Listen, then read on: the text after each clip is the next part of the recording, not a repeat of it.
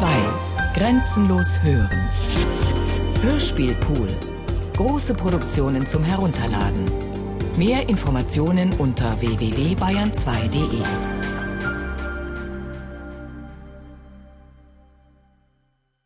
Drei Zeugnisse aus dem deutschen Archiv zum Verständnis des ersten Jahrhunderts. 1. Werbebeilage zu Warensendungen der ÖQ Vereinigte Obstgüter. Bestandsnummer DRVJ 027518. Datierung Herbst-Winter 2027. Zustand sehr gut erhalten. Format 20 x 50 cm. Bleidruck auf handgeschöpftem Papier. Hadern. Herkunft Dachbodenfund Berenice Möller, Ingolstadt. Anmerkung Original vermutlich gerollt. 1. ÖQ Vereinigte Obstgüter umfassen in etwa ein Viertel des früheren Bundeslandes Brandenburg. Seit vielen Jahren sind wir der mit Abstand größte Arbeitgeber der Region. Aufgrund eines Regierungsbeschlusses von 2015 werden alle geeigneten Flächen des Landes heute als Streuobstwiesen genutzt. Durch Renaturierung verödeter Dörfer und Kleinstädte kommen beständig neue hinzu.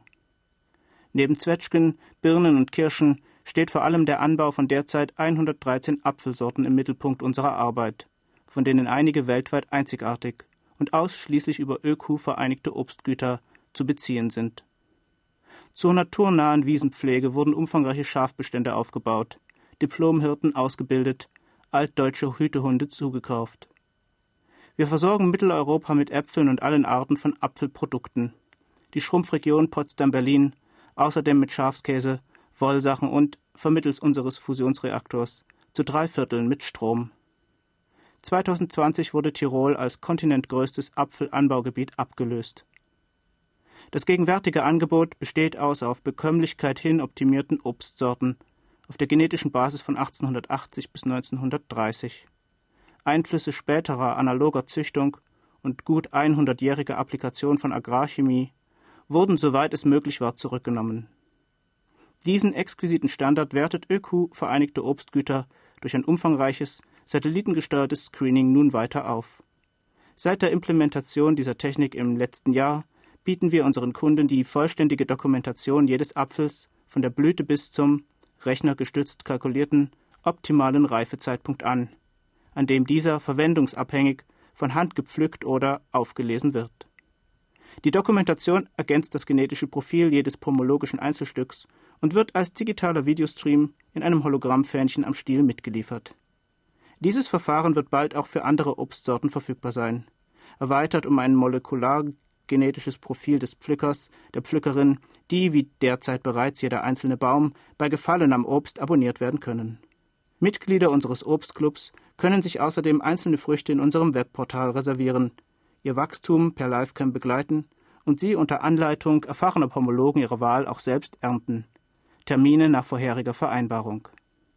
Wir liefern weltweit in altpreußischen Obstkörpen Modelle Bettina von Arnim, Hauptmann von Köpenick, großer Kurfürst oder in exklusiven Kästen aus gewachsenem Obstbaumholz. Einzelstücke hygieneverpackt nach ISO Obst 2025, auf Wunsch auch exklusiv in Wildseide eingenäht. Außerhalb der Saison können wohlschmeckende Lageräpfel aus moderner oder rustikaler Lagerung erworben werden. Öko Vereinigte Obstgüter wünscht ein obsterfülltes Jahr. 2. Notiz aus dem Arbeitsmodul von Hubert Quandt, Assistent des Koordinators A. Holle am Institut für Klimaforschung, Bern. Bestandsnummer DAVJ 043207. Datierung August 2043. Zustand Wasserränder und kleinere Risse, konserviert 2065. Format Dreiblatt DIN A4 in Moleskin Arbeitsmodul, in Handschrift konservierte Gedankengänge. Herkunft aufgefunden von Bergführer Sepp Höllerer am unteren Grindelwaldgletscher 2064. Anmerkungen keine. Die fortschreitende Vergletscherung der europäischen Hochgebirge macht auch vor den Schweizer Alpen nicht Halt. So viel zu der schockierenden Nachricht, die sich unserer Expedition verdankt. Wir vom Institut predigen eben dies seit mehr als zehn Jahren, ohne dass sich jemals irgendwer dafür interessiert hätte. Egal, Die Nachricht war ohnehin nur ein willkommener Anlass für Koordinator Holle, sich seine lange geplante Gebirgsexpedition vom Europäischen Klimazentrum in Genf finanzieren zu lassen. Koordinatoren forschen, Assistenten fluchen, missmutiges Montieren und Bestücken des Expeditionsroboters Knut. Nirgendwo auf der Welt wird dieses Modell noch verwendet, selbst die Baureihe wurde längst eingestellt. Aber Holle besteht auf Knut, diesem besonderen Exemplar, das ihn zu Beginn seiner Laufbahn auf seinen legendären Forschungsreisen nach Spitzbergen und Grönland begleitet hat. Einer der ersten Roboter immerhin, die nicht gleich in eine Eisspalte stürzten, einbrachen, einfroren, mit leeren Akkus den Geist aufgaben oder besonderer Hässlichkeit wegen von beunruhigten Ureinwohnern mit ethnologisch wertvollen Äxten zerlegt wurden. Große, wahrhaft exorbitante Gepäckmengen trägt Knut problemlos in jedem Landschaftstyp, außer auf bestimmten Tiefseeböden und in nordeuropäischem Flachland. Auch sein selbstlernendes Navigationssystem, das über die Kartierung des Expeditionsverlaufs hinaus auch dessen Optimierung in Bezug auf frühere Routen und Berichte vornimmt, und seine Fähigkeit, Funde aller Art vor Ort zu untersuchen, zu klassifizieren und mit den Beständen weltweit abzugleichen, sind heute noch konkurrenzfähig. Knuts Problem ist eher ein zu viel an Funktionen und eine zu offensichtliche Perfektion bei deren Ausführung. Nach einigen Tagen ist auch die beste Crew deprimiert, häufen sich Selbstzweifel, gegenstandslose Wutausbrüche und so weiter. Knut ist gruppenpsychologisch eine Katastrophe. Da hilft es auch nichts, dass er dank eines linguistischen Algorithmus stets neue Geologen und Klimaforscherwitze, thematisch und stilistisch leider von vor 30 Jahren, auf Lager hat. Dieses Feature allein wäre Grund genug, ihn zu verschrotten, aber Holle hängt an seinem Expeditionskumpel und also kommt er mit. Umgebungsmessungen nach seiner Aktivierung und später beim Beladen mit verschiedenen Probelasten in meinem Büro haben Knut genügend Indizien geliefert, Wahrscheinlich hat er mich bereits in sein Verzeichnis expeditionskritischer Elemente aufgenommen. Seit Jahren war kein Mitarbeiter des Instituts mehr in den Schweizer Alpen, überhaupt auf einer Expedition unterwegs. Die Ära, in der Forscher unter Gefahr für Leib und Leben entlegene, klimatisch oft unerquickliche Regionen erschlossen, endete eigentlich schon mit dem satellitengesteuerten Erdscreening von 2017, bei dem gut zwei Jahrzehnte lang jeder Kubikzentimeter der oberen Kontinentalschichten und Meeresböden aus einem erdnahen Orbit auf Bodenschätze, zivilisatorische Reste, paläontologisch relevante Objekte und ein umfangreiches Set von Geodaten hin vermessen wurde. Dies entlastete fachübergreifend von teurer, schlecht kalkulierbarer Forschung vor Ort. Die Archäologen etwa suchten nur noch wenige der registrierten Objekte überhaupt auf, beschränkten sich weitgehend auf virtuelle Rekonstruktionen, die ihnen zur Beantwortung ihrer Fragen genügten. Zivilisationsferne Regionen bereisen nur noch Extremsportler auf der Suche nach Grenzen, Aussteiger auf der Suche nach Stille, Künstler auf der Suche, wonach auch immer. Knut gibt eine Kakaphonie dumpfer Geräusche von sich. Offenbar ist er auf den Witzalgorithmus gestoßen. Sein dummdreistes Wissenschaftsenglisch der 2030er Jahre ist mir unerträglich. Da sich die Stimme aus Sicherheitsgründen nicht abschalten lässt, habe ich ihn vorausschauend mit einer von Koordinator Holles langen Gebirgsunterhosen geknebelt. Aufgrund der in seinem Betriebssystem verankerten Prioritäten wird Knut sich erst davon befreien, wenn er sich mit allen nötigen Ausrüstungsgegenständen beladen hat, und dann ist er erfahrungsgemäß auch mit dem Generieren staubiger Geologenwitze durch. Holle ist weder Extremsportler noch Aussteiger. Da für ihn als Forscher in den Schweizer Alpen nichts zu holen ist, kann seine Expeditionsmanie eigentlich nur künstlerische Gründe haben. Tatsächlich habe ich den Verdacht, dass er vorhat, einen Roman zu verfassen. Welch ein abscheulicher Gedanke. 3. Internes Gespräch im Kokon für Lebensformen Bonn. Bestandsnummer DAVJ 089 1012. Datierung 7.11.2089. Zustand keine Angaben. Format Tonspur digital.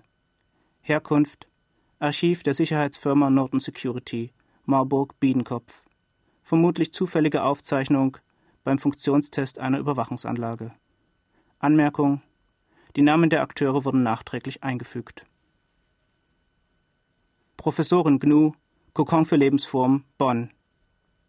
Mussten wir die altorientalische Idee des Marktes über Bord werfen, um Ressourcen und Prozessen, Werten und Wertschöpfung den wahren Charakter zu nehmen, so mussten wir symbolische Repräsentation und mediale Vermittlung verlassen, um ästhetische Erfahrung den Kunstcharakter zu nehmen.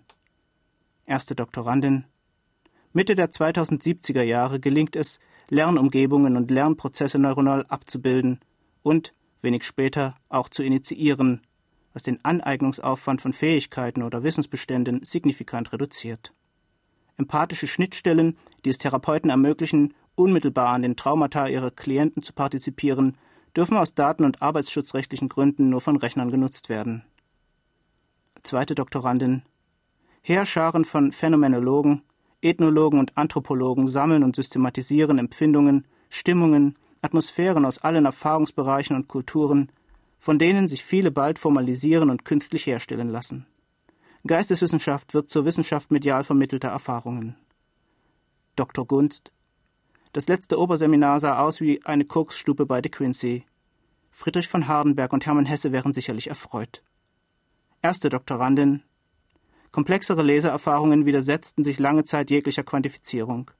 Mehrere Cluster und ein Hypercluster scheitern, bis eine Teppichsaugmaschine aus Montreal, die sich in ihrer saugfreien Zeit mit Fragen zur Mustererkennung von Hausstaub befasst, unerwartet den entscheidenden Ansatz findet. Zweite Doktorandin. 2085 wird der Nobelpreis für Medizin erstmals an einen Teppichsauger verliehen. Dieser Gerätetyp verschwindet daraufhin vom Markt. 2089 geht der Nobelpreis für Ökonomie an ein elektronisches Rüttelsieb. Erste Doktorandin. Erfahrungsprofile bedeutender Literaturen und belletristischen Schunds aller Zeiten und Sprachen sind bald als Brausetabletten und Badesalz verfügbar. Nur zwei Dutzend besonders abgefuckte lyrische Werke vom Anfang des Jahrtausends lassen sich bis heute nicht zufriedenstellend aufbereiten. Dr. Gunst. Das Ende der Literatur ist das von symbolischer Vermittlung, von Zeichenhaftigkeit überhaupt. Es wird nicht mehr geschrieben, sondern erlebt. Entsprechende neuronale Verläufe werden aufgezeichnet, mit Hilfe statistischer Algorithmen zu einem Feld potenzieller Erfahrungsstrukturen gefaltet und zum Lutschen in Gelatine gepackt. Werke erotischer Literatur sind neuerdings auch als Zäpfchen erhältlich. Erste Doktorandin. Wie früher das Schreiben, muss auch das literarische Erleben von den Autoren erlernt und trainiert werden. Es stellt eine eigene Fähigkeit dar, die mit der Zeit komplexer, reicher und tiefer wird. Natürlich lässt sich auch das Erlernen dieser Fähigkeit mit den zuvor beschriebenen Mitteln deutlich vereinfachen. Zweite Doktorandin. Der Rang eines Autors bemisst sich nicht mehr nach sprachlichen, sondern nach empathischen, atmosphärischen und emotiven Vermögen. Alles existiert nur in dem Maße, in dem es als konkrete Erfahrung möglich ist. Dr. Gunst. Autoren sind Erlebnispioniere, ja, Erlebensforscher. Alles ist bildende Kunst. Kortexbildende nämlich, wie ich jüngst nicht schrieb, sondern kritisch empfand.